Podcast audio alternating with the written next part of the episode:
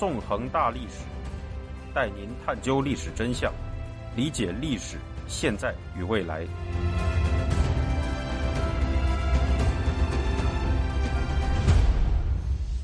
大家好，欢迎大家收听《纵横大历史》，我是主持人孙成。今天我们将继续进行香港历史系列节目，讲述第三十六讲“坚持信念”。在上一讲中，我们讲述了香港人在反送中运动中付出的巨大牺牲，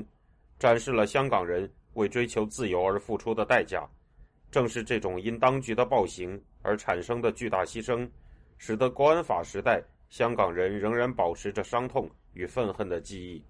这种难以磨灭的记忆，如同火种一般根植在香港民众的心中，令仍然留在香港的人们在本地抗争转入低潮的情况下。继续拒绝与当局合作，坚持着反抗的姿态与信念。在国安法时代，香港民众对当局采用的一种最明显的反抗与不合作方式，就是逃离自由已经荡然无存、集权暴政已经全面降临的香港，前往自由的国家。如此前所述，香港自开埠以来，长期是一座自由之港。自19世纪以来，一批批逃避中国专制政权暴政的民众，通过用脚投票的方式进入香港，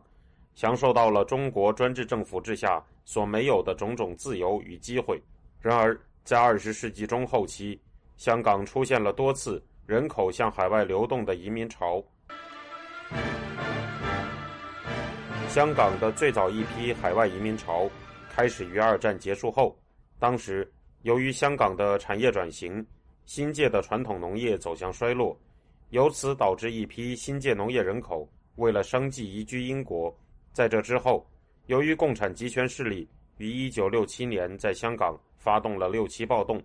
不少对共产党势力感到担忧的香港居民在这之后移民到了北美、中南美洲、东南亚和南非等地。从这波移民潮开始，香港出现的所有海外移民潮。便都是由中国共产集权势力的威胁引起的了。接下来，随着中英联合声明在一九八四年签署，香港主权被移交给中国，成为了难以改变的未来。在这样的情况下，一九八零年代中后期，平均每年有两万名香港居民移居海外。在一九八九年的六四屠杀发生后，香港人对于即将到来的中国统治感到了更为迫切的不安。在一九九零年到一九九四年间，有多达三十万人移居海外。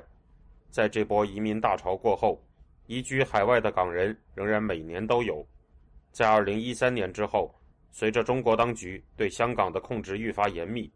移居海外的港人数量又逐渐多了起来。而随着二零二零年六月三十日香港国安法的通过，一场史无前例的移民大潮在香港爆发了。根据香港当局公布的统计数据，在国安法实施一年后的二零二一年中期，香港人口为七百三十九点四七万，与两年前相比减少了八点七一万，也就是减少了百分之一点二。自一九六零年代以来，香港人口还从来没有出现过这样大的跌幅。这么大的人口跌幅，无疑是港人的大规模移民海外导致的。据另一组数据统计，从2020年7月1日到2021年1月8日，香港净出境人数达到了13万零723人。这些人数当中，虽然肯定不全是移民，但移民无疑在其中占有相当的比例。根据保守的估计，香港在已经持续一年多的国安法时代，移民海外的人数也超过了十万。而根据香港学者沈旭辉的估计，在二零一九年中期之后的两年时间，移民海外的香港人数量在三十万左右。无论如何，在反送中爆发之后，尤其是国安法实行之后，香港迎来了一场史无前例的移民大潮，人口流出的速度和数量远远超出了此前的历次移民潮。香港中文大学亚太研究所在二零二一年十月发布的一项民意调查显示。有约百分之四十二的受访香港市民表示有移民打算，而促使他们产生这样打算的前几项原因，分别是香港政治不民主、民主倒退、已没有民主选举、不满特区政府、特首、高官、政府政策、政治争拗太多太烦和自由，包括言论自由、人权情况变坏、丧失新闻自由。香港这座曾吸引着成千上万的人们前来生活的自由之港，正在变成一处人们争相逃离的地方。这些因不愿屈服于集权统治而逃离的香港人，可以说已经在全世界形成了一股巨大的政治难民潮。逃离的人们前往美洲和欧洲，前往美国、英国、澳大利亚、加拿大、台湾，前往世界上一切自由的地方，为香港保留着自由的火种。为了迎接香港移民，自由世界各国也采取了多种措施，尽可能的为香港移民提供帮助。继英国在二零二零年七月一日宣布为持有英国国民海外护照的香港人提供宽松的移民通道后，还有多个国家为香港移民提供了便利政策。在二零二零年七月九日，澳大利亚政府为香港人推出了避风港政策，给移居该国的香港人提供了申请签证和永久居留的一系列便利条件。加拿大政府则在二零二一年二月八日。开始实行港人避风港计划，使香港人在该国申请工作签证和永久居民变得更加方便。在美国，拜登总统于2021年8月5日签署备忘录，推出了名为“延迟强制离境”的政策，允许赴美港人延长18个月的逗留期。到10月20日，美国移民局又发布通告，表示受延迟强制离境政策保护的香港人可以在美申请工作许可证。自由世界各国为港人移民推出的种种便利政策，使流亡海外的香港人得以更加容易的在异国他乡安居乐业。离开香港这片曾经的乐土和福地，前往自由的地方，对于许多香港人来说，都是在经过了艰难的抉择后才做出的决断。毕竟，谁会愿意轻易离开自己的家园呢？在异国他乡的香港流亡者，一方面要面临融入当地。重新开始生活的艰辛不易，另一方面也不会忘记他们的家香港。来到海外后的他们，一面辛勤地重建自己的生活，一边大量的加入了世界各地的港人团体，继续进行着这场在全球范围内远远没有结束的反送中抗争。随着海外港人团体的不断产生和壮大，组建更高级政治组织的需求也浮上了水面。许多香港人已经行动起来，开始了初步的尝试。听众朋友，您现在收听的是自由亚洲电台纵横大历史栏目，我是主持人孙成。二零二零年十二月十七日，流亡英国的英国驻香港领事馆前雇员郑文杰召开记者会，表示包括他在内的一批海外港人将发起成立香港影子议会的行动。从而为香港人建立一个更具有公信力的民主机制。郑文杰在记者会中透露，影子议会已经在美国注册为合法团体，并将在英国进行注册。香港影子议会将透过投票选出代表，赋权与海外的香港人，加强他们与本地港人的连结。在这之后，发起这项行动的香港影子议会秘书处进行了为期三个半月的公众咨询期。并在二零二一年十二月三十一日公布了经过整理的公众咨询报告，展示了数以千计的公众反馈意见，包括人们对香港影子议会选民资格、竞选资格等问题的看法。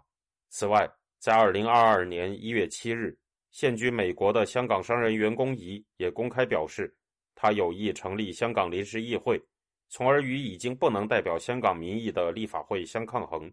另一方面，也有不少海外港人正在考虑成立香港流亡政府的问题。二零二一年十二月二十四日，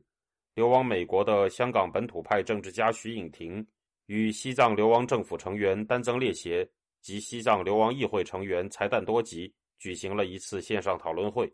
在这次会上，三人讨论了香港人能否模仿藏人建立流亡政府的问题。徐颖婷在讨论中表示。流亡港人只要能够包容意见，处处为香港的福祉着想，就可以推动相关的工作。他还表示，建立海外港人社区，让下一代传承港人历史文化和身份认同，并尽力为留下的港人发声，是目前被称为离散港人的海外港人群体需要做的事情。除此之外，香港人的国际地位也正在得到国际社会更多的重视。二零二一年十二月九日至十日，美国召开了有全世界一百多个国家领导人参与的线上会议——民主峰会。在这次会上，流亡英国的前香港立法会议员、前香港众志主席罗冠聪受邀进行了发言。呼吁自由世界团结起来抗衡中国。可以说，随着大批不愿屈服于中港当局集权统治的香港人流亡海外，世界各地的香港人社区正在不断壮大。没有放弃抵抗的香港人正在世界各地逐渐团结起来，形成一张遍及全世界的网络，继续着没有结束的反送中运动。那么，在铁幕完全笼罩之下的香港本地，人们又处在一种怎样的心态当中呢？除了对当局采取消极的不合作态度之外，人们还做了什么呢？二零二一年六月二十五日，中国当局进行了新的人事任命，将反送中运动期间指挥警察大力镇压民众的香港保安局局长李家超升为香港当局的二号人物政务司司长。指挥警方围攻李大的警务处处长邓炳强则升任保安局局长。这样的人事任命已被许多港人视为在香港建立起由警察掌握政权的军政府。就在这种高强度的镇压体制下，依然有人站了出来，用一种暴烈的方式表达了自己对当局的愤怒。二零二一年七月一日夜晚十时十分。在港岛铜锣湾的崇光百货外，五十岁的香港男子梁建辉持刀袭击了一名防暴警察，在刺伤这名警察后，用刀刺进了自己的心口，随后被多名警察摁倒在地。当晚十一时二十分，梁建辉不治逝世。那名被刺的警察受伤严重，情况一度危殆，经抢救后于七月三日转为稳定。梁建辉是香港维他奶集团的采购主任，有着幸福的家庭和令他喜爱的工作。在他去世后，有熟识他的人表示，梁建辉生前工作尽责，与同事关系十分要好，性情温和善良。虽然不算擅长交际和健谈，但一知道身边的人有事，相当乐于助人。相识的朋友都知道他是个好人。他的家人和同事对于他的去世。都感到颇为伤心，而在梁建辉的遗物中，有一张被警方找到的 U 盘，其中内容包括梁建辉的遗书。在遗书里，梁建辉表示，香港当局的警方包庇了罪犯和暴行，在当前的制度下无法受到制衡。国安法时代的香港已经完全没有了自由。此外，他也在遗书中对2019年9月去世的15岁少女陈燕林的死。发出了质疑，写道：“浮尸死因为什么无可疑？”对于梁建辉，香港当局进行了大量的口诛笔伐，称他为凶徒。新任保安局局长邓炳强更是称他为恐怖分子。一些亲当局的蓝丝人士也认同当局的这些说法。然而，在梁建辉去世后，有民众不断来到崇光百货外，向梁建辉献花致哀。尽管警察带走和截查了多名致哀的民众，并不断破坏民众放在地上的鲜花，但民众自发的致哀行为一直持续到七月三日。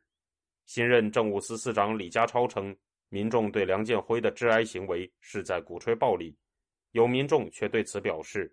为什么元朗七二幺事件中与白衣暴徒握手的激进建制派议员何君尧，至今没有受到指控？”这就是许多仍留在香港的香港人在铁幕之下展现出的态度与信念。事实上，经过了反送中运动之后，香港人这个概念已经拥有了一种全新的定义。究竟谁才是香港人？身为香港人又意味着什么？香港人在艰难的时局下，